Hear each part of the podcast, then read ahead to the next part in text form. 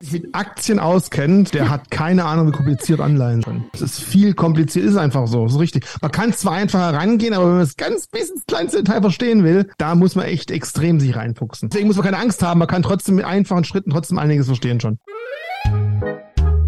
Die Geldmeisterin. Der Finanzpodcast mit Julia Kistner.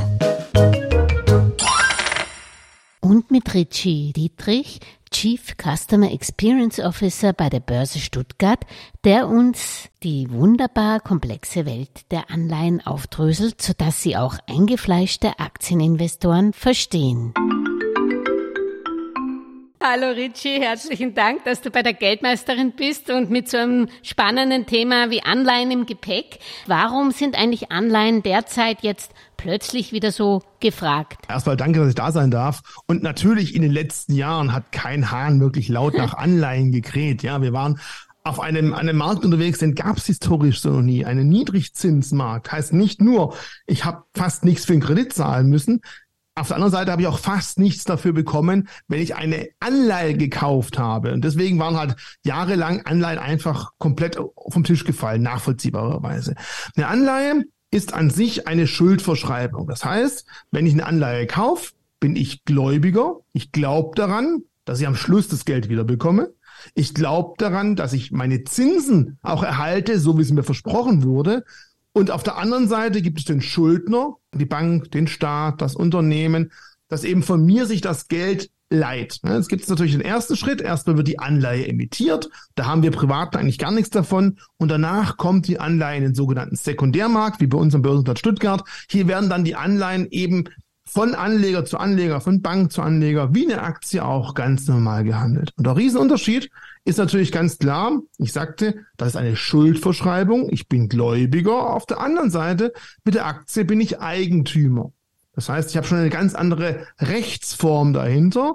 Beim einen gehört mir, wenn meistens noch ein klitzekleiner Teil, aber ein Teil des Unternehmens. Und beim anderen stehe ich an der Seitenlinie, hoffe, das Unternehmen geht's gut, zumindest so lange, bis es die Schulden zurückgezahlt hat. Danach nach mir die Sinnflut theoretisch. das sind einmal die Riesenunterschiede, warum sich auch die Preise unterschiedlich bewegen können, warum die Renditen unterschiedlich sind. Aber da lass uns mal stückchenweise einsteigen, weil da gibt's ganz viel dazu zu sagen. Ja, äh, apropos stückchenweise, das ist wirklich notwendig, weil vielleicht, dass wir mal ein Gefühl kriegen, wie viele Anleihen es gibt. Ja? Äh, allein die Börse Stuttgart, ich glaube, das sind 20.000 oder mehr, was ihr da am Bildschirm habt, ja. oder? Genau. Und da ist auch ganz wichtig, äh, es gibt sehr, sehr viele, nur von der Regulatorik sind wir aktuell noch am Punkt, dass ein Großteil davon für dich und für mich, für Privatanleger leider aktuell überhaupt nicht handelbar ist. Dazu kommen wir aber nachher noch. Selbst die, die handelbar sind, da gibt es eine große, große Auswahl. Aber da gibt's, wir haben ja vorhin gemeint, am Schluss wollen wir ein bisschen die Besonderheiten nochmal durchgehen, auf die man auf jeden Fall achten muss. Deswegen, Spoiler, bleibt bis zum Schluss auf jeden Fall dran. Das wird interessant. Und jetzt würde ich mal sagen, ich zähl mal die Eigenschaften oder die Ausgestaltungsmerkmale von so einer Anleihe auf, die jeder kennen sollte, weil dann können wir so stückchenweise in die Materie einreihen. Ja, ich bitte darum. Und die kann man ja dann auch, um gleich das zu spoilern, ihr habt ja einen Aktienfinder, den sich jeder mal anschauen kann. Anleihenfinder. An, Entschuldigung, ich bin so ein Aktien- in Anleihenfinder natürlich. und ähm, wo ihr auch, wo man dann auch die einzelnen Kriterien, die du jetzt nennst, dann auch aussuchen kann. Genau. Also das erste Mal ist zu verstehen, wie wird so eine Anleihe überhaupt gelistet? Ja, früher war es bei der Aktie ja so, die hatte 50 Euro oder 5 Euro Nennwert. Jetzt gibt's fast nur noch nennwertslose Aktien. Bei Anleihen, die werden immer in einem sogenannten Nominalbetrag gehandelt. Ja? Für dich, für mich ist es ganz geschickt, wenn der Nominalbetrag 1000 Euro ist. Das können wir uns halt leisten.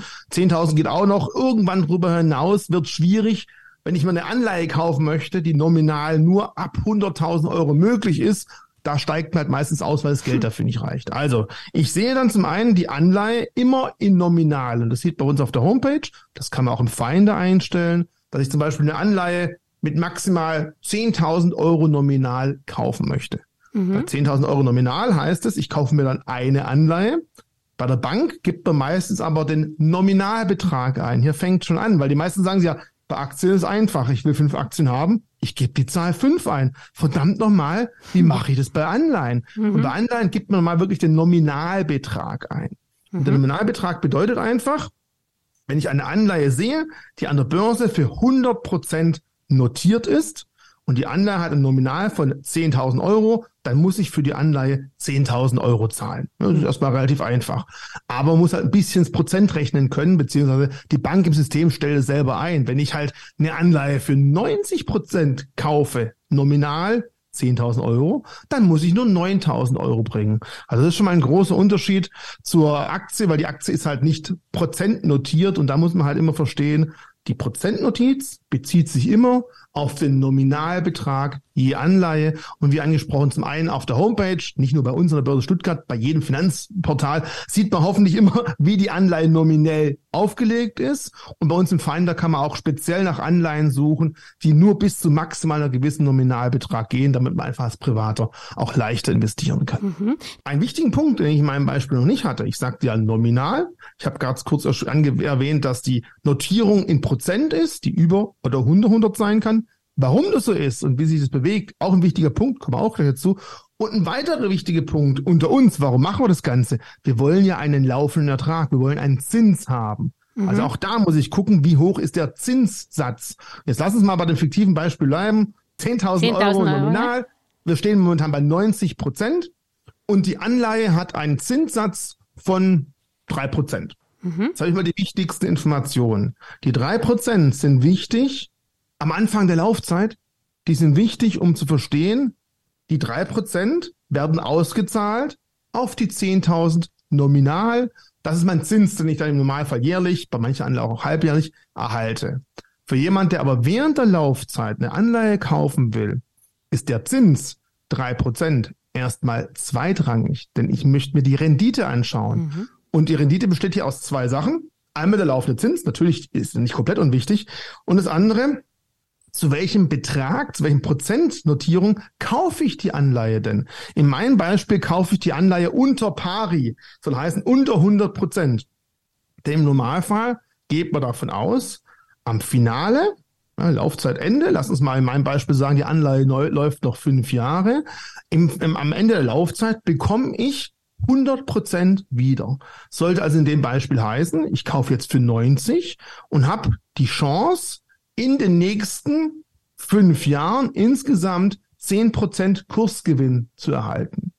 Und aus diesen Kombinationen, dem Kursgewinn, der theoretisch möglich ist, wissen, tut man es erst am Ende der fünf Jahre, und aus dem jährlichen Zins, kann man dann die Rendite ermitteln, beziehungsweise die wird auf der Homepage bei uns und auf jeder anderen Homepage auch dargestellt. Soll also heißen, zehn Prozent auf fünf Jahre, hieß ja umgelegt, pro Jahr hätte ich zwei Prozent Kursgewinn, wenn man es mal linear hochrechnen würde. Mhm. Und dann nimmt man die zwei Prozent plus die drei Prozent, die ich jedes Jahr Zinsen kriege. Und dann hätte ich eine Rendite von fünf Prozent. Und diese Rendite von fünf Prozent ist entscheidend für mich als Neueinsteiger, wenn die Anleihe bereits im Markt notiert ist, um auch einen Vergleich machen zu können. Wie gut ist die Rendite von dieser Anleihe mit einer anderen Anleihe zu vergleichen, die vielleicht bei 110 Prozent steht, dafür aber einen viel höheren Zinssatz hat. Also man bricht es einfach auf ihn Niveau runter, damit man es vergleichen kann. Man schaut sich an, wie viel Kursgewinn beziehungsweise Kursverlust mache ich bis zum Ende der Laufzeit, wie viel Zinssatz kriege ich. Die beiden Zahlen werden verheiratet in Anführungszeichen. Wenn ich Kursverluste mache, ist die Rendite unter meinem Zins. Wenn ich Kursgewinne theoretisch mache, ist über dem Zins. Und warum der Kurs überhaupt bei 90, bei 110 oder bei 80 stehen kann, da komme ich gleich dazu.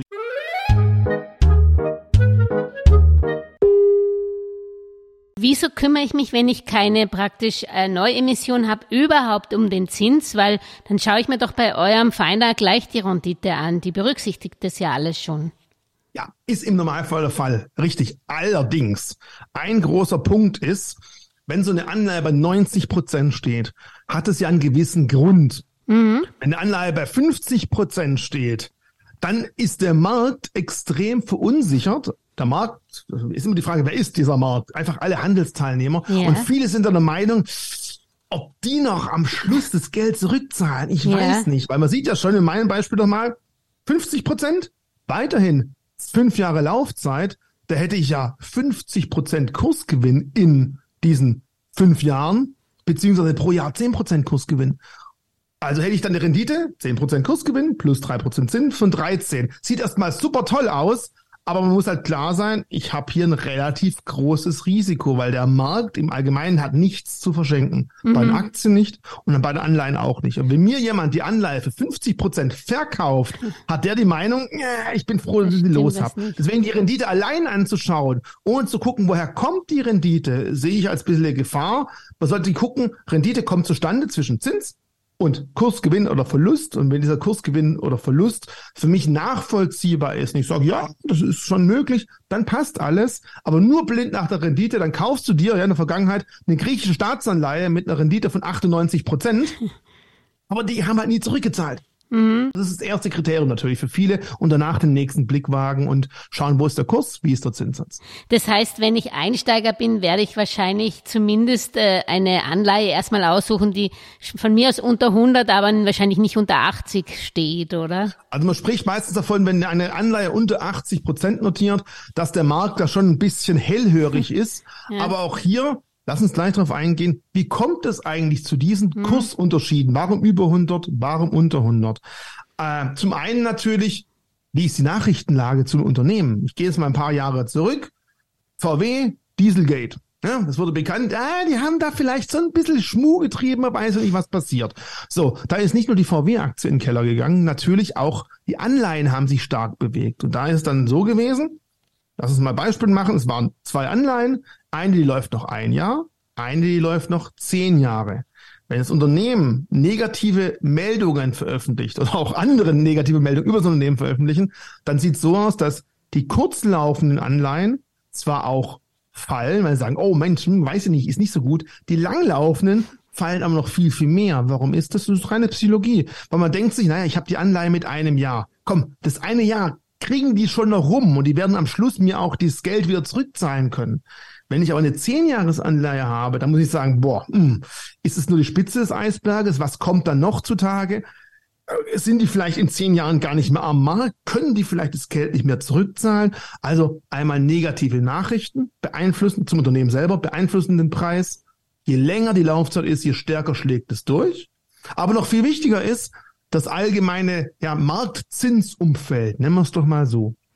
Denn, ähm, lass uns mal ein Beispiel machen. Du hast eine Anleihe, da steht, weil du hast vor drei Jahren die Anleihe gekauft, da war der Markt halt am Boden, ne? das mhm. war einfach, da gab es keine Zinsen, da steht ein halbes Prozent drauf. Ne? Du kriegst ein halbes Prozent Zins und von einem, vor, vor drei Jahren hast du ja noch gefreut darüber, wunderbar. Ähm, jetzt gibt's von dem gleichen Schuldner, ne? Also der gleich gut, gleich schlecht von der Bonität ist, eine Anleihe, da steht dreieinhalb Prozent Zins drauf.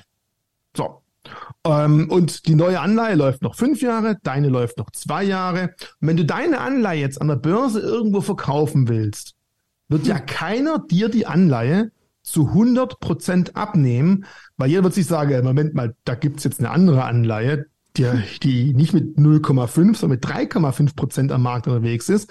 Also, tja, Pech gehabt. Liebe Julia, du musst einfach einen Rabatt anbieten, sonst will keiner die Aktie haben. Und jetzt kannst du nämlich Folgendes tun. Du kannst sagen, na gut, okay, die andere Anleihe steht bei dreieinhalb, ich habe nur ein halbes Prozent zu bieten. Hm, da müsste ich ja vielleicht theoretisch zweimal drei Prozent abziehen, weil der Käufer kriegt ja, weil die Anleihe direkt, die gute, die neue mit dreieinhalb Prozent kauft, jedes Jahr dreieinhalb Prozent, bei dir gibt's bloß ein halbes. Also musst du den zukünftigen potenziellen Käufer so einen Obolus hinlegen und sagen, alles klar, ich verkaufe die jetzt zu, sagen wir mal, 94 Prozent. Dann hätte der Käufer die gleiche Rendite wie bei der neuen Anleihe. Das heißt also, wenn du eine Anleihe besitzt, deren Zinssatz unter dem aktuellen Marktniveau ist, kriegst du nur los, wenn jemand oder wenn du einen Rabatt anbietest, wenn du bereit bist, günstiger zu verkaufen. Andersrum, wenn ich noch irgendeinen Schatz im Portfolio hätte von äh, 2003, ja, wo der Zinssatz vielleicht, oder 2007, wo der Zinssatz noch viel, viel höher war, da stehen sechs Prozent drauf und am Markt gibt's jetzt für ein ähnliches Unternehmen nur drei Prozent, dann könnte ich sagen, ja, meine Anleihe ist ja besser, weil besserer Zinssatz immer verglichen, der Gläubiger ist gleich gut in der Bonität. Da kommen wir auch nochmal drauf zu sprechen. Yeah. Also nur nicht Äpfel mit Birnen vergleichen. Dann könnte ich auch sagen, ja, ich will für meine Anlage mehr als 100 Prozent. wie lange geht die nochmal? Die geht noch vier Jahre. Vier mal drei Prozent mehr, vier, acht. Dann verlange ich ja drei, sechs, neun, zwölf. 12 Prozent mehr, da wäre ich bei 112, 111 Prozent, so irgendwo, wo ich dann meine Anleihe einstellen. Und das sind die zwei Gründe. Negative Nachrichten, vor allem negative zu Unternehmen. Positive machen nicht ganz so viel Sinn wegen der positiven Nachrichten im Unternehmen. Wird nicht mehr als 100 Prozent zurückgezahlt. Deswegen ist das nicht so entscheidend. Negative sind schlimm. Und das allgemeine Zinsumfeld. Und mhm. momentan steigende Zinsen. Du hast doch eine alte Anleihe im Depot, dann fällt dein Anleihenkurs und was wir nachher auch noch machen können, wir können mal uns Anleihen-ETFs anschauen, weil da ist nämlich auch ganz spannend. Aber jetzt wieder an dich.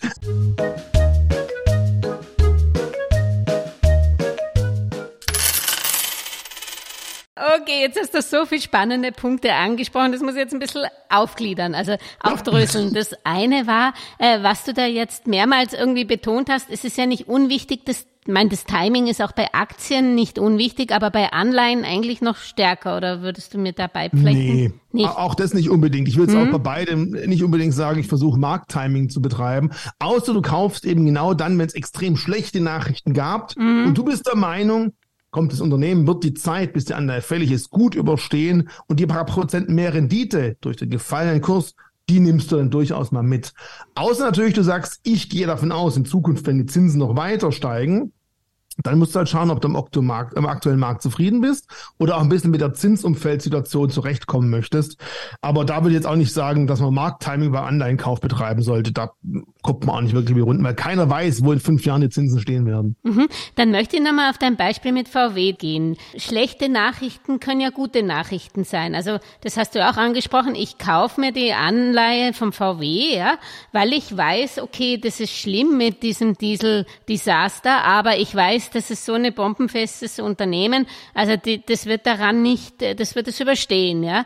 Und ja. wenn ich dann die Anleihe halte, ist mir das ja relativ wurscht, wenn die zwischendrin der Kurs fällt. Das muss man, das muss man Wenn auch. Wenn du es bis zum Schluss halten möchtest und genau davon ausgehst, sagst, es sind schlimme Nachrichten, deswegen wird aber vor wenig vom Kurszettel verschwinden und deswegen werden die auch, in meinem Beispiel, langlaufende Anleihe, in zehn Jahren ihre Schulden trotzdem zurückzahlen dann kannst du, wie du es gerade gesagt hast, schlechte Nachrichten auch als Einstiegszeitpunkt nutzen und dann kannst du überlegen, nehme ich die VW-Aktie oder nehme ich eine VW-Anleihe, die stark unter den Räder gekommen ist. Natürlich ein Riesenunterschied. Bei der Anleihe ist ein maximaler Gewinn immer gedeckelt. Bei einer Aktie ist er theoretisch unendlich. Das ist natürlich auch ein wichtiger Unterschied, den ich mhm. vorher verschwiegen habe. Weil bei der Aktie, wenn der Marktunternehmen steigt, wenn nicht schlechte, sondern gute Nachrichten rauskommen, dann kann der Aktienkurs sich verdoppeln, verdreifachen. Der Anleihenkurs kann nie am Schluss über 100 Prozent steigen. Ich kriege maximal die 100 Prozent wieder zurückgezahlt. Jetzt haben wir Zinsen, Rendite und du hast die, die Dauer, der, die Laufzeit auch angesprochen, was ja auch ganz wichtig oder ein Unterschied ist äh, zwischen Anleihe und Aktien, dass man eben Laufzeiten hat. Mhm. Wenn ich jetzt mal die Rechnung mache, ich rechne mittelfristig mit vier Prozent Inflation, dann habe ich mhm. noch die Kosten, die Gebühren und so weiter, dann müsste ich irgendwie eine Rendite bekommen bei Anleihen von sieben Prozent, um das, damit ich langfristig da irgendwie gut aussteige. Das ist ja nicht wirklich realistisch, ohne so viel Risiko einzugehen, dass ich dann eigentlich gleich Aktien nehmen kann, weil ich ja. von einem ähnlichen Risikoprofil dann ausgehe. Oder wie siehst du das? Und sind Anleihen eigentlich derzeit eigentlich eher nach wie vor, weil die Zinsen ja noch im Steigen sind in manchen Märkten, sind die nach wie vor praktisch eher jetzt zum Zwischenparken eigentlich interessant? Also momentan sind Anleihen eher als Beimischung, waren sie eigentlich schon immer Anleihen sind für ja. die diejenigen, die einfach eine gewisse solide Sicherheit haben wollen, die die Schwankungsbreite aus dem Portfolio rausnehmen wollen, aber eben das Ganze nicht auf dem Girokonto, auf dem Sparbuch oder im Kopfkissen, weil die Inflation voll zuschlägt, sondern sich mit der Rendite, mit den Zins und den Kurserträgen zumindest so gut wie möglich gegen die Inflation wehren wollen. Dann ist eine Anleihe definitiv was Feines. Es gibt auch Anleihen, die ein bisschen höheren spekulativen Charakter haben. Da kriegt man die sieben Prozent. Aber ja, dann ist die Frage, wo ist die, der Risikoaufschlag höher? Bei einer Aktie oder bei einer Anleihe mit diesem Renditeprofil. Ähm, und dementsprechend nutzen viele eine Anleihe entweder, weil sie genau kalkulieren wollen, wann kriege ich welchen Betrag. Und äh, ganz häufig hört man immer wieder Ansparphase. Ich möchte im Alter von meinem Portfolio leben, was man irgendwie nie so richtig hört. Es gibt auch eine Endsparphase. Ich muss ja mhm. irgendwann mal, wenn ich später mal sage, ich will einen gewissen Betrag von meinem Geld später auch verleben. Ja, ich kann sagen, ich habe ein Dividendendepot, das schüttet immer wieder was aus. Man weiß aber nie so richtig, bleibt die Dividende so hoch oder nicht. Deswegen muss man auch klar sagen, in jungen Jahren möglichst ganz klar, höheren Aktienanteil, weil Aktien einfach historisch die bessere Rendite hatten. Aber je älter man wird und vor allem, wenn man das Portfolio nicht vererben will, sondern verleben will, mhm. dann sollte man auch mittelfristig mal anfangen, aus dem Aktienportfolio stückchenweise auch ein Anleihenportfolio zu machen, weil man dann halt kalkulieren kann. Zum Beispiel, ich kaufe verschiedene Laufzeiten. Ich kaufe so, dass die Zinszahlungen zu jedem Monat kommen, dass ich damit auch danach wieder gut leben kann. Und dafür sind Anleihen definitiv auch geeignet. Also zum Schwankungen abbauen, gute Möglichkeit, um sicher parken und vor allem, um besser mit dem Geld kalkulieren zu können. Weil bei einer Anleihe kannst du eben mit ziemlich genauer Sicherheit sagen, wenn es halt nicht gerade die Griechenanleihe war, wann kommt die Rückzahlung und wenn ich eben nicht so ein Riesenrisiko reinpacke, dann ist die Wahrscheinlichkeit, dass sie erfolgt, auch sehr, sehr hoch.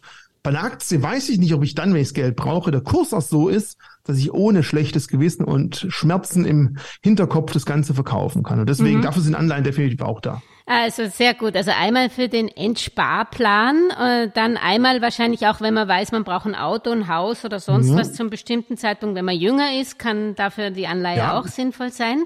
Ähm, früher hat man ja immer gesagt, 100 minus genau. Alter wäre der Aktienanteil.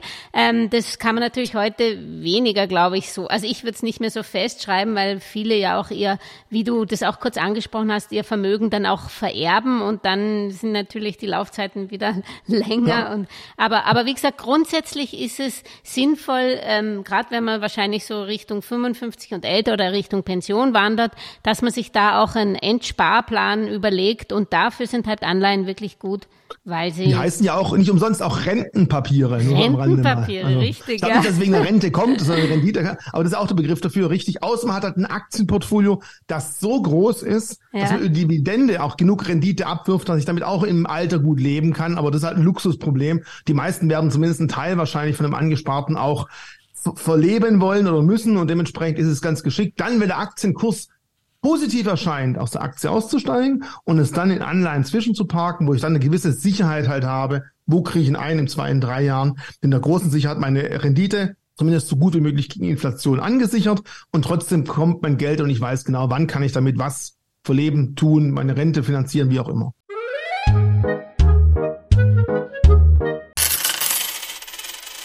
Noch einmal würde ich gern Dividenden und Zinsen gegenüberstellen, weil viele sagen ja auch, okay, ich kann mir so einen Entsparplan auch mit Dividendenpapieren machen und dann eben die Dividenden als Auszahlung verwenden. Dann brauche ich natürlich einen gewissen Stock, damit ich genug Dividenden habe. Das ist bei Anleihen vielleicht einfacher, wenn man nicht, nicht so viel äh, Wertpapiere mhm. hat, dass die Dividenden reichen. Was ist da der wesentliche Unterschied, ob ich jetzt sage, ich lasse mir eine Auszahlung über den Zins geben oder ich lasse mir die Auszahlung Auszahlung durch die Dividende geben. Jetzt bin ich ganz ketzerisch. Ich weiß, es gab lange Zeit diesen Spruch, Dividenden sind der neue Zins. Genau. Nein, überhaupt nicht. Wer das erklärt, der hat den Sinn von Dividenden nicht verstanden. Denn die Dividende zahle ich mir ja selber aus. Mhm. Dann schau dir doch mal bitte an, am Tag der Dividendenauszahlung gibt es einen sogenannten Dividendenabschlag. Mhm. Den machen nicht wir als Börse, sondern wir als Börse machen Folgendes. Wir wissen, an dem Tag ist der erste Tag nach der Dividendenzahlung, an dem die Aktie ohne Dividende gehandelt wird. Die, Aus Dividende ist ausgezahlt. Wir handeln also ex-Dividende. Mhm. Aus dem Grund streichen wir alle bestehenden Orders, die im Orderbuch sind, damit jeder weiß, da ist irgendwas geschehen, Obacht, schau nach. Mhm. Und stell dir mal vor, am Tag davor war die Aktie bei 100 Euro. Jeder weiß, es gehen 5 Euro Dividende raus da ist der Kurs der Aktie am nächsten Tag mit großer Wahrscheinlichkeit bei 95 Euro. Also diesen Dividendenabschlag. Auf der einen Seite kriege ich die Dividende ausgezahlt, am gleichen Zeitpunkt verliert aber meine Aktie an Wert durch Dividende. Und das ist etwas, was viele, die eben behaupten, Dividenden werden die neuen Zinsen überhaupt nicht verstehen. Nein, mhm. Zinsen zahle ich mir nicht selber, Dividenden zahle ich mir theoretisch selber aus. Mhm. Zinsen kriege ich als Gläubiger wirklich vom Schuldner ausgezahlt. Mhm. Und jetzt wäre, glaube ich, ein guter Zeitpunkt, um das Thema, wo du vorher kurz noch angesprochen hast, Stückzinsen zu erwähnen. Yeah. also, bei der Dividende ist ganz klar zum fixen Zeitpunkt, weiß der Markt, weiß jeder, so, wenn ich da jetzt die, die, das Papier heute kaufe, ging gestern die Dividende raus, dementsprechend ist die Aktie jetzt weniger wert und ich muss wieder ein, ein Quartal, ein Monat, ein Jahr, ein halbes Jahr bis zur nächsten Dividendenzahlung warten. Bei Anleihen sieht das Ganze ein bisschen anders aus. Bei Anleihen ist es so, es gibt einmal immer den Zinsauszahlungstermin und wenn Zinsen ausgezahlt werden, wird im Normalfall deswegen nicht die Anleihe weniger wert. Also muss das Ganze irgendwo anders vermuddelt werden, sage ich mal so. Jetzt stell dir mal Folgendes vor, du hast eine Anleihe, die lief jetzt seit der letzten Zinszahlung ein halbes Jahr, da stehen fünf Prozent drauf. Und ich kaufe die von dir an der Börse ab. Dann denkst du ja auch, na toll, hm, ich habe die jetzt ein halbes Jahr gehalten und für das kriegst du von dem Unternehmen selber ja erstmal keine Zins. Weil das Unternehmen selber, der Schuldner, der weiß im Normalfall gar nicht, wer hat die Anleihe und wie lange noch und überhaupt, ist ihm auch egal, ehrlich gesagt. Dann, dann ist es aber so, dass du von mir als neuem Käufer sogenannte Stückzinsen bekommst. Das heißt, ich zahle dir für das letzte halbe Jahr, in dem du die Anleihe besessen hast, aber dafür nichts bekommst zinsmäßig, zahle ich dir die Zinsen und ich kriege dann am nächsten Zinszahlungstermin den gesamten Zinsbatzen gut geschrieben. Auch hier ganz wichtig, wenn jemand neu im Anleihenbereich einsteigt und sich eine Anleihe kaufen will mit 20 Prozent Zinsen und das zehn Monate nach der letzten Zinszahlung, da muss bekannt sein, neben dem Kaufbetrag muss auf meinem, meinem Geldkonto, wo ich zahlen muss, auch jede Menge Geld liegen, um die Stückzinsen zahlen zu können, weil das muss man auch noch mit berücksichtigen. Mhm. Das heißt also, Stückzinsen kommen immer noch on top dazu, die muss ich extra neben dem Kauf zahlen. Dafür kriege ich aber beim nächsten Zinszahlungstermin die gesamten Zinszahlungen zurück. Und meine Bank verrechnet dann immer auch, welche Zinsen habe ich bekommen wo habe ich bereits Stückzinsen gezahlt und nur für die Differenz davon muss ich dann auch wirklich Steuern zahlen, wenn es dem Steuern gibt. Mhm. Jetzt hört sich das kompliziert an, ist aber gar nicht so kompliziert, weil wenn man jetzt wirklich mal beim Broker eine Anleihe ordert, dann steht eh unten noch die Stückzinsen, die man genau. zusätzlich genau. noch zahlen muss. Du musst dann nicht anfangen, mit dem Taschenrechner selber rumzufriemeln, aber muss es halt verstehen, weil wenn man ja. einsteigt und sagt, hier habe ich eine Anleihe, 10.000 nominal, ich habe 10.000 Euro auf Konto, sie ist bei 100 Prozent und plötzlich sagt der Broker nicht genug Deckung vorhanden, dann sagt man erstmal sich, ja, was habe ich denn da falsch gemacht? Stückzinsen einfach nicht vergessen. Ja, da möchte ich dir noch eine witzige Anekdote erzählen. Ich habe eine britische, ganz kurzfristige, äh, kurzlaufende Anleihe gekauft und am Anfang habe ich gedacht, wieso will der Broker so viel Spesen? Und dann habe ich gedacht, oh nein, das ist, die Nominal ist natürlich in britische Pfund und nicht ja. in nicht in Euro. Da wäre ich jetzt gleich beim nächsten Thema. Da muss man ja auch drauf achten. Und was ratest du Einsteiger? Weil äh, ich meine, die, die Renditen in Amerika sind natürlich super schön und, und in, in Großbritannien auch. Aber ähm, dann muss man dafür, darf man davon nicht ausgehen, dass der Euro stärker wird, oder? Sonst frisst oft dieser Wechselkursverlust, ähm, frisst dann praktisch die Renditen auf. Beziehungsweise sollte man eigentlich bei solchen Fremdwährungsanleihen, wenn man Richtung Endfälligkeit kommt und die halten will bis zum Schluss, sollte man das sich da gegen die Währung absichern mit Optionen oder was immer. Mhm. Also zum einen mal ganz wichtig, das gleiche Problem. Währungschancen und Risiko hast du auch bei Beim Aktien. Aktien sicher, also das ist ja. ganz wichtig, weil das ist vielen ja. nicht so hundertprozentig bewusst. Stimmt, weil, ja. Wenn der Aktienmarkt in den USA sich positiv entwickelt, der Euro aber gegen Dollar verliert, haben wir bei uns in den Euro-Depots trotzdem vielleicht nicht so tolle Performance wie auf dem dollarseitigen äh, Portfolio. Also mal grundsätzlich, Währungen spielen immer eine Rolle, können immer eine Chance als auch ein Risiko sein. Bei einer Aktie ist aber so, du kannst selber entscheiden, wann du die Aktie verkaufen willst, mhm. ob du den Aktienverlust aussitzen möchtest oder ob du die Währungsschwäche aussitzen möchtest. Bei der Anleihe ist es nicht so. Anleihe kriegst du zu festen Terminen Zinsen ausgezahlt und zum festen Termin die Fälligkeit ausgezahlt. Und wenn genau zu dem Zeitpunkt deine Währung einfach schlecht gelaufen ist gegen die Anleihenwährung, dann hast du unterm Strich vielleicht sogar einen richtigen Verlust gemacht. Es kommt also da dazu, wenn du sag mal, Pfund und Dollar, das ist ja irgendwo noch im Rahmen, aber früher haben sich viele Leute türkische Lira-Anleihen ja. gekauft, russische Rubel-Anleihen gekauft, südafrikanische Rand gekauft, weil halt auf dem Papier 12, 15 Prozent Zins stand. Das klang erstmal sehr lukrativ.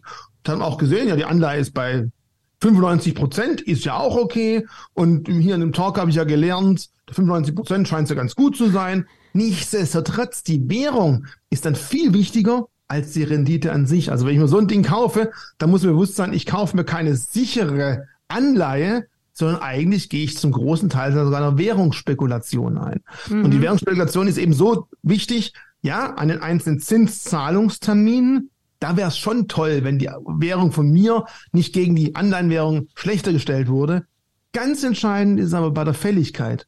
Weil da kann es dann richtig, richtig teuer werden, wenn einfach die Währung 30 Prozent verloren hat gegen meinen Kauf damals, ich aber 20 Prozent Rendite gemacht habe, dann habe ich unterm Strich in Euro trotzdem einen Verlust gemacht. Also, du hast gefragt, was für Einsteiger. Für einen Einsteiger würde ich, also ich darf eh nichts beraten, nichts Nein, empfehlen, aber es ist doch klar. naheliegend, dass ich, wenn ich am Anfang mit Anleihen mich beschäftigen will und das eigentlich schon alles so kompliziert klingt und so der Kopf schwirrt und ich keine Lust habe, mir auch noch den Devisenmarkt anzuschauen. Und wenn du denkst, der Anleihenmarkt ist kompliziert, Devisen sind noch viel, viel schlimmer, yeah. ähm, dann liegt es doch nahe, dass ich sage, ich kaufe mir erstmal eine Anleihe im Euro-Bereich. Häng mhm. mal den kleinen C ins Wasser und versuche mich da mal ein bisschen. Und wenn ich dann irgendwann das Gefühl habe, Anleihen habe ich verstanden, check, dann kann ich ja auch durchaus vielleicht mal in einer Fremdwährung, aber eine Währung, die ich halbwegs im Blick halten kann und nichts zu Exotisches.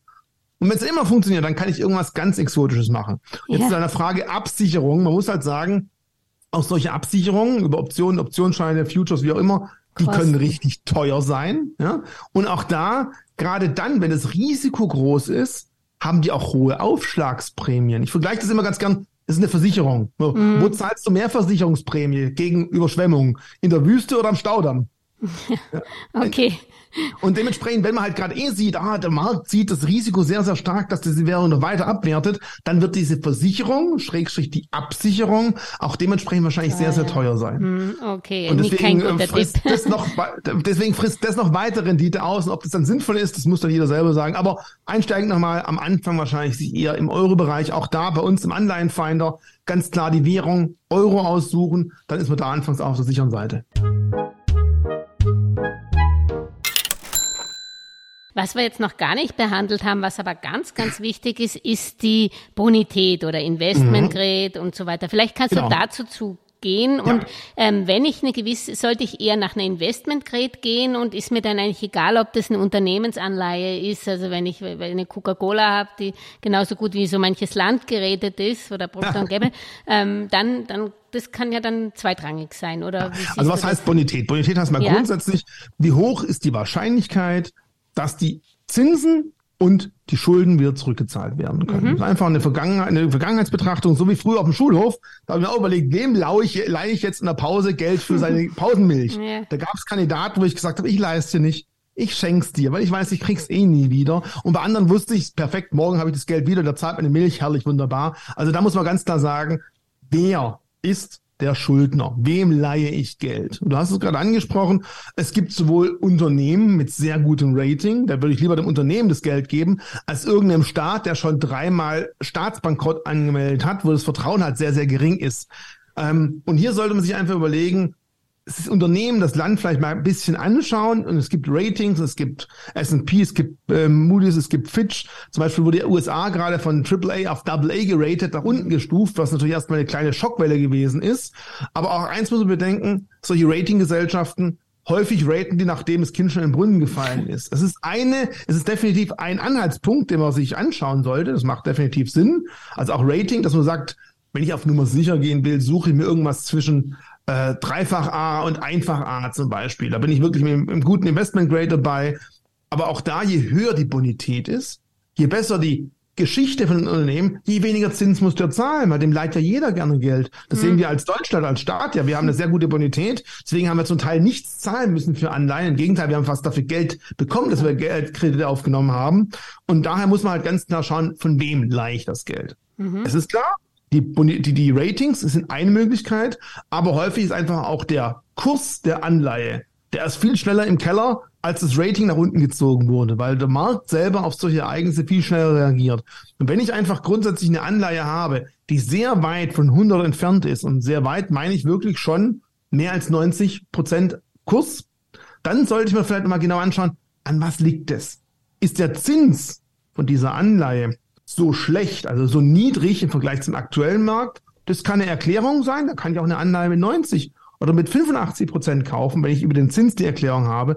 Wenn ich die Erklärung darüber nicht ableiten kann, dann muss mir im Klaren sein, irgendwie ist der Markt scheinbar der Meinung, ja, die Anleihe, das Unternehmen hat vielleicht ein bisschen Probleme, kann vielleicht nicht zurückzahlen und dann soll ich mich da genau, genau damit beschäftigen. Also erster Schritt, ein Rating eingeben und zweiter Schritt, wenn der Kurs sehr weit von 100 entfernt ist, einfach noch einen Blick drauf werfen und überlegen, kann das denn sein? Liegt es am Zins? Man spricht häufig am Coupon, so ist ein anderer Spruch für den Zinssatz, den man bekommt. Oder liegt es wirklich an einer negativen Marktmeinung dazu? Oder gibt es auch Unternehmen oder auch Länder, Argentinien war schon mehrfach pleite, die einfach historisch immer wieder mal gegen die Wand gefahren sind. Und dann ist plötzlich eine Anleihe nicht das, was viele glauben, grundsolide und sicher, sondern dann ist eine Anleihe ein Spekulationsobjekt.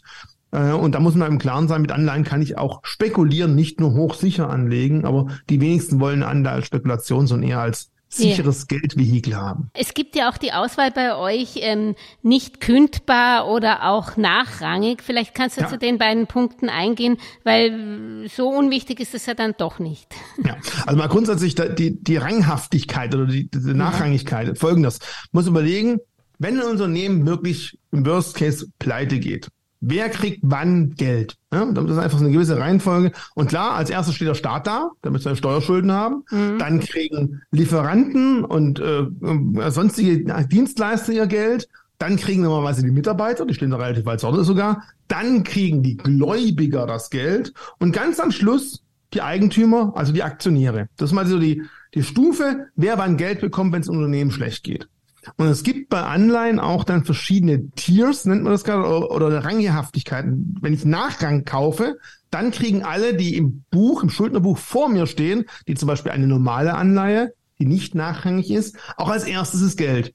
Und ich komme dann als nächstes und danach kommen irgendwie die Aktieninhaber. Mhm. Das heißt aber auch, wenn ich der Meinung bin, boah, das Unternehmen, da mache ich mir echt keine Sorgen, dass das Unternehmen gegen die Wand fährt, dann kann ich gern mal schauen, es gibt Nachranganleihen und es gibt nicht nachrangige Anleihen. Das ist fast schon Zungenbrecher.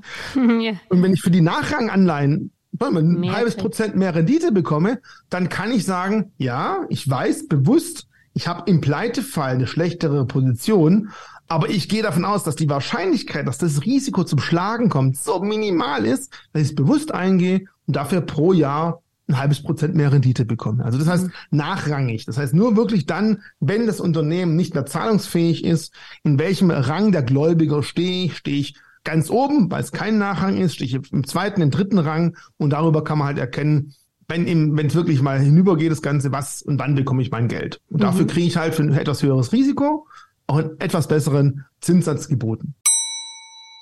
Und die Auswahl, ob kündbar ist oder nicht, ist das wichtig? Jein, jetzt wird es ziemlich kompliziert. Ich sagte jetzt, ich komme langsam an die Punkte, wo ich sagen muss, Anleihen können ganz schön schwierig sein. Ja. Kündigbar, kündigbar muss nicht zwangsläufig schlecht heißen. Ja. Äh, vielleicht im Umfeld schon mal, wenn du irgendwann mal vorzeitig einen Kredit bei der Bank zurückgeben wolltest, ja. dann sagt die Bank ja zu dir, oh, lieber Kunde, machen wir. Dafür kriege ich für dir aber eine Vorfälligkeitsentschädigung. Dann sagt die Bank sich nämlich, pass auf, ich hätte jetzt eigentlich das und das in Ertrag noch bekommen, das musst du zusätzlich zahlen. Und bei so einer vorfälligen Kündigungsmöglichkeit ist es sehr häufig so der Fall, dass die Bank auch dazu schreibt, was der Kunde dann extra bekommt. Also in den meisten Fällen kann nicht die Bank sagen, Edge Badge, ich habe hier eine Anleihe, da steht 8% drauf, am Markt sind wir jetzt nur noch bei zwei ich kündige die einfach und mache das Ganze zu zwei, sondern häufig kriegt man auch so eine Art Entschädigung dafür gezahlt.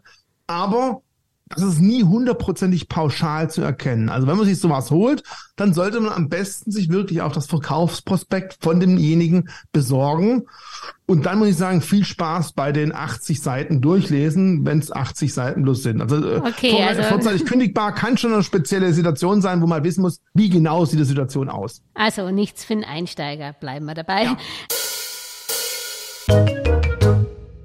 Für einen Einsteiger ist da eigentlich ein Anleihen-ETF, da bin ich ein bisschen misstrauisch gegenüber mhm. einzelnen Anleihen, weil ich weiß ja nicht, wann die anderen ihre Anteile verkaufen und wie das mit der Laufzeit zusammenpasst und, ja. und dann fehlt mir auch wirklich die Benchmark oder wie siehst du eigentlich Anleihenfonds oder Anleihen-ETFs?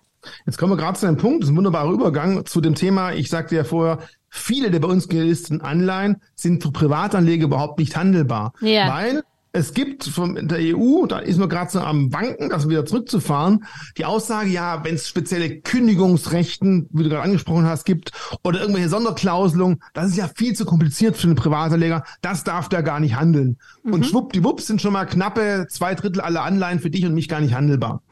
Dann gibt's noch viele, die eben über 100.000 Euro notieren, weil dann das Emissionshaus, der Schuldner, nur ein vereinfachtes Verkaufsprospekt machen muss, der braucht weniger Juristen für das ganze Ding, spart sich Geld und dementsprechend werden eben auch solche größeren Stücklungen angegeben. Und nur für den Rest sind eigentlich du und ich als Kunde irgendwie möglich, das zu kaufen.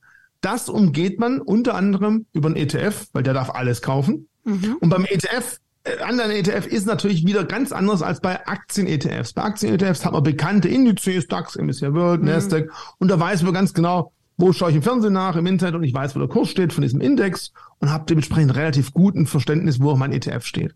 Anleihen sehen da anders aus. Und bei Anleihen gibt es eigentlich zwei wichtige Kriterien, nach denen ich den ETF aussuchen sollte. Das eine ist, wer sind die Schuldner da drin? Es gibt dann zum einen äh, die Möglichkeit zu sagen, ich suche mir nur Schuldner aus, die Top-Bonitäten haben. Es gibt zum Beispiel welche nur Staaten aus Europa. Oder es gibt aber auf der anderen Seite auch dann äh, ETFs, die sagen, ich bin im Emerging Markets unterwegs, also in den Schwellenländern auf US-Dollar-Basis wesentlich riskanter. Also zum einen Punkt, welche Anleihen sind da drin? Und der zweite wichtige Punkt ist, mit welcher Restlaufzeit. Mhm. Wir haben ja gerade gelernt, je nachdem, wie lang der Hebel ist, so spricht man davon, wie lange oder kurze Laufzeit, kann es sein, dass eben eine, die Zinsänderungssensitivität, ja, der Zinssatz am Markt steigt um ein Prozent, was passiert bei den Anleihen? Er fällt um zwei Prozent, was bei den Anleihen ist bei langlaufenden halt viel stärker, diese Sensitivität, also die Auswirkung von Zinsänderungen, als bei mittel- oder bei kurzfristigen Anleihen. Wenn du halt sagst, na gut, ich will möglichst stark gegen Zinsänderungsrisiken geschützt sein, ich möchte, dass es nicht so stark in meinem Portfolio zu Buche schlägt, dann sind wahrscheinlich zum einen Geldmarkt-ETFs, die wirklich eine ganz kurze Laufzeit haben, interessant, aber eher wahrscheinlich so die Laufzeit ein bis drei Jahre. Das sind so die Klassiker. Da gibt es meistens mhm. drei bis fünf oder drei bis acht und viele dann acht und darüber hinaus. So sind sie aufgeteilt. Und bei jedem ETF sollte man halt so genau erkennen, welche Schuldner sind drin und welche Laufzeit. Und darüber kannst du schon relativ gut feststellen, ob das ein ETF ist, der zu dir passt oder nicht. Zum einen, wenn du sagst, ich würde schon so einen Emerging Market Bond nehmen, ja, Schwellenländer, weil die Rendite hoch ist, aber nur ein oder zwei ins Portfolio zu nehmen, da ist mir das Risiko zu groß, dass ich genau bei den zwei Griff ins Klo gelandet habe und beide gehen pleite. Dementsprechend kaufst du halt vielleicht einen ETF, der breiter gestreut ist. Kann mhm. durchaus von Vorteil sein, weil da halt auch ETFs, äh, Anleihen drin sind, die man als Privater gar nicht kaufen kann. Mhm. Und dann musst du, wie gesagt, halt wirklich schauen, wie gehst du vom Zinsmarkt in der Zukunft aus? Glaubst du, dass die Zinsen sich zukünftig wieder nach unten bewegen, dann willst du natürlich möglichst die aktuellen Zinsen sichern und bei fallenden Zinsen hast du halt eine Anleihe, die vielleicht schon lange, länger läuft mit einer besseren Risikochance. Andererseits, wenn du glaubst, die Zinsen steigen noch weiter, dann kaufst du schon keinen langlaufenden ETF, sondern vielleicht eher einem kurzen Ende. Und diese Regeln sollte man beachten, dann kann so ein ETF durchaus auch eine gute Beimischung sein. Das Einzige, was man da sagen muss, ja, ich habe da halt immer wieder laufende Erträge, die ausgeschüttet werden. Ich habe aber eben nicht ein Fälligkeitsdatum, wo ich sage, bis zu dem Datum und dann kriege ich den ganzen Betrag zurück. Dann sind wir wieder beim Thema, ich will vielleicht mhm. entsparen, dann habe ich hier keinen fixen Termin, da muss ich doch selber den ETF verkaufen. Und normalerweise ist es so, dass die ETFs, die Anleihen dann immer stückchenweise runter äh, rolliert werden. Das heißt, wenn eine Gesellschaft einen ETF hat bis acht Jahre, einer acht bis drei Jahre, da wird es einfach von dem die die Laufzeit unterschreitet, ins nächste ETF umgebucht, wenn die Bonität immer noch passt und genauso dann wieder von den drei auf die ein bis drei Jahre ebenfalls umgebucht. Also die verkaufen die aktiven kaufen. Im Normalfall halten sie eben den, den Zeitraum die Anleihe im Portfolio, wie es auch auf der Verpackung steht, wenn man so nennen möchte. Aber wie du ganz äh, interessant gesagt hast, also wenn ich wirklich was kalkulieren will, weil ich ein Haus, ein Ding, dann bin ich eigentlich mit Einzelanleihen besser, weil da kann ich mir das genau ausrechnen, was ich rausbekomme. Genau, weil da hast du eben nicht, wie ist die Kursveränderung bis zu dem Zeitpunkt, wenn ich die Anleihe wieder verkaufe, irgendwie mit im Hintergrund, weil du weißt,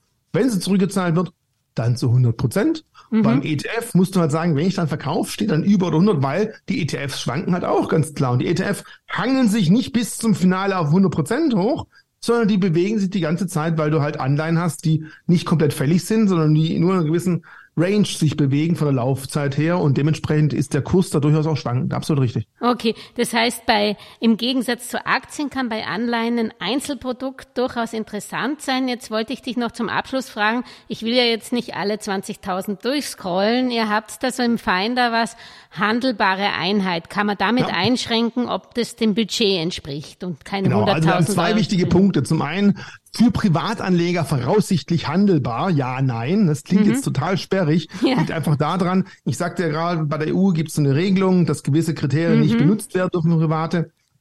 Das Schlimme ist, diese Regelung ist nicht hundertprozentig in Stein gemeißelt. Mhm. Es gibt verschiedene Anbieter am Markt, die gesagt haben, ich interpretiere die Aussage der, EC, der EU so und so und so. Und je nachdem, von welchem Anbieter deine Bank die Informationen bezieht, kann es sogar sein, bei meiner Bank kann ich handeln, bei deiner nicht, weil da gibt es eben ganz feine Nuancen Unterschiede. Das sind nur zwei Prozent, die okay. unterschiedliche Meinung haben. Aber deswegen müssen wir sagen, voraussichtlich nicht handelbar. Das wäre ein Haken bei handelbar ja, den muss man setzen. Und danach ist genau das Nominale.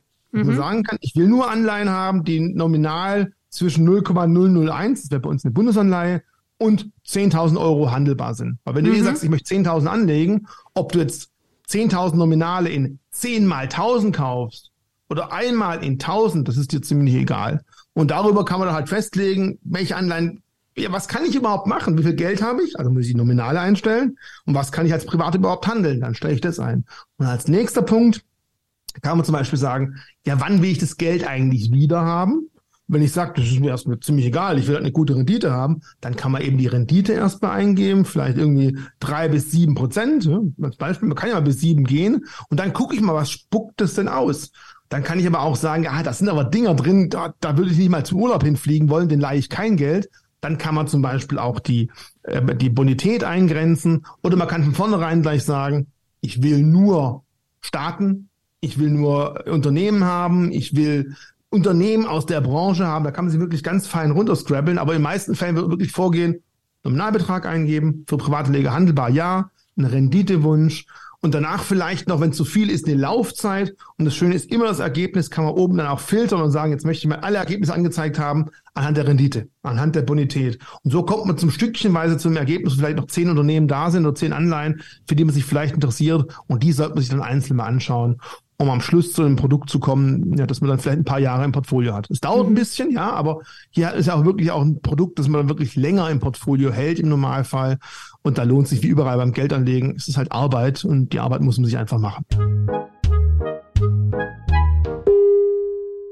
Einen Punkt haben wir aber trotzdem noch vergessen, Liquidität. Wie ist es bei Anleihen im Vergleich zu Aktien? Es kommt drauf an, das ist ganz schwierig, denn eine Anleihe, da kann man auch gucken, wie viel von dieser Anleihe wurden begeben. Ja, mhm. Wenn die Anleihe eben ein ganz kleines Volumen hat, dann kann es halt sein, dass äh, eine Anleihe mit bloß 50, bloß 50 Millionen, klingt jetzt komisch, aber 50 Millionen ist relativ kleines Volumen bei einer Anleihe. Da muss mir klar sein, da ist der Markt relativ illiquide. Noch schlimmer war es noch vor einigen Jahren, als die EZB wie so ein Staubsauger selbst Unternehmensanleihen ja. vom Markt weggekauft hat. Die waren dann weg, die hat man nicht mehr bekommen.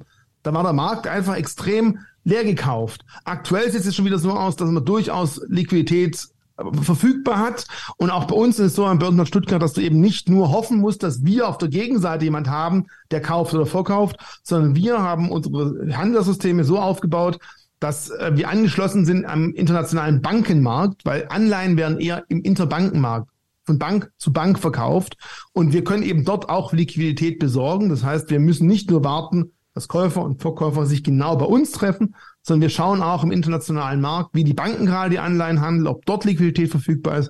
Und die stellen, stellen wir ebenfalls zur Verfügung. Aber auch da vielleicht, wie gesagt, gucken, dass man, wenn man plant, es nicht bis zum Ende zu halten, sondern vielleicht zwischendurch mal auszusteigen, dann sollte es Emissionsvolumen nicht zu klein sein, weil dann hat man halt das Risiko, dass sich vielleicht in einem Jahr keiner dafür groß interessiert und ich einfach das Ding, nicht weil die Anleihe unattraktiv ist, sondern weil die Emissionsvolumen so gering ist, ich das Produkt einfach nicht mehr verkaufen kann. Oder einfach nicht zu den Wunsch, Wunschpreisen, die ich halt hätte. Mhm. Also Richie, herzlichen Dank für die tolle Erklärung. Ich werde dafür auch zum Anleihenfinder und zu eurem Anlegerclub ähm, verlinken. Ich nehme an, da wird man dich auch hin und wieder treffen. Durchaus, ja.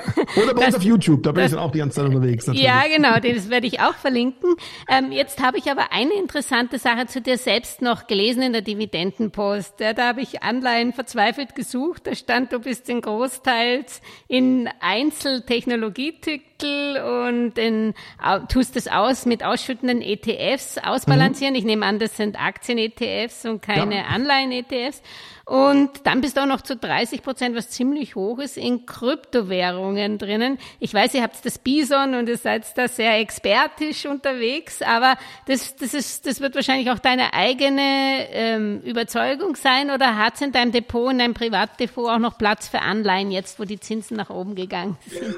Also aktuell, ich bin zwar äh, schon älter, mit 47, aber ich bin noch so in dem Alter, ich sage, momentan möchte ich noch die Rendite ausbauen und gehe noch nicht auf volle Sicherheit. Und deswegen muss ich sagen, ich habe eine Zeit lang ähm, auch da muss ich immer wieder erwähnen, keine Beratung, keine Empfehlung. Äh, Merchant Barker ETFs im Portfolio gehabt, damit war ich ganz zufrieden. Aber Stand jetzt habe ich momentan wirklich kein, keine Anleihe beziehungsweise kein Anleihen-ETF bei mir in meinem Portfolio drin, sondern ich bin wirklich sehr stark auf ähm, Einzelaktien, auf Krypto aufgelegt, auf Einzelaktien ausgelegt und ich versuche halt aktiv, weil ich weiß, man darf keine Klumpen bilden. Ich interessiere mich halt aber nicht so stark für nicht bös gesagt, langweilige Consumer-Titel. Ich interessiere mich eher für Tech-Werte, weil ich die Story interessant finde.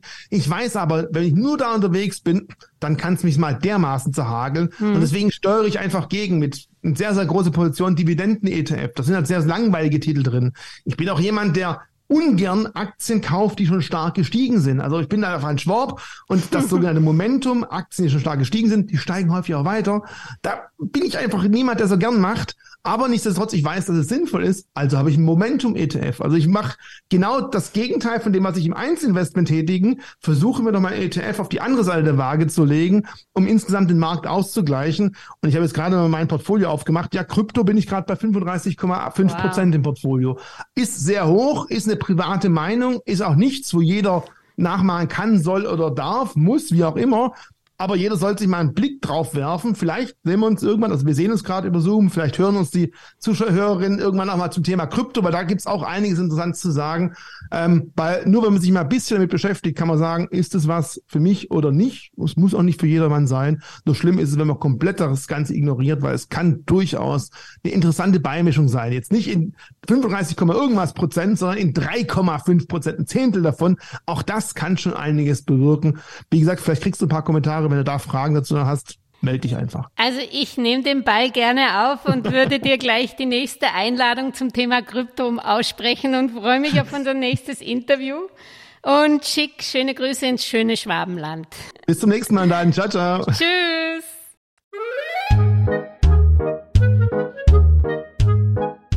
Alles Gesagte ist nur die persönliche Meinung von Julia Kistner und daher keine Anlageempfehlung und keine Rechts- und Steuerberatung. Für Verluste, die aufgrund von getroffenen Aussagen entstehen, übernimmt die Autorin Julia Kistner keine Haftung.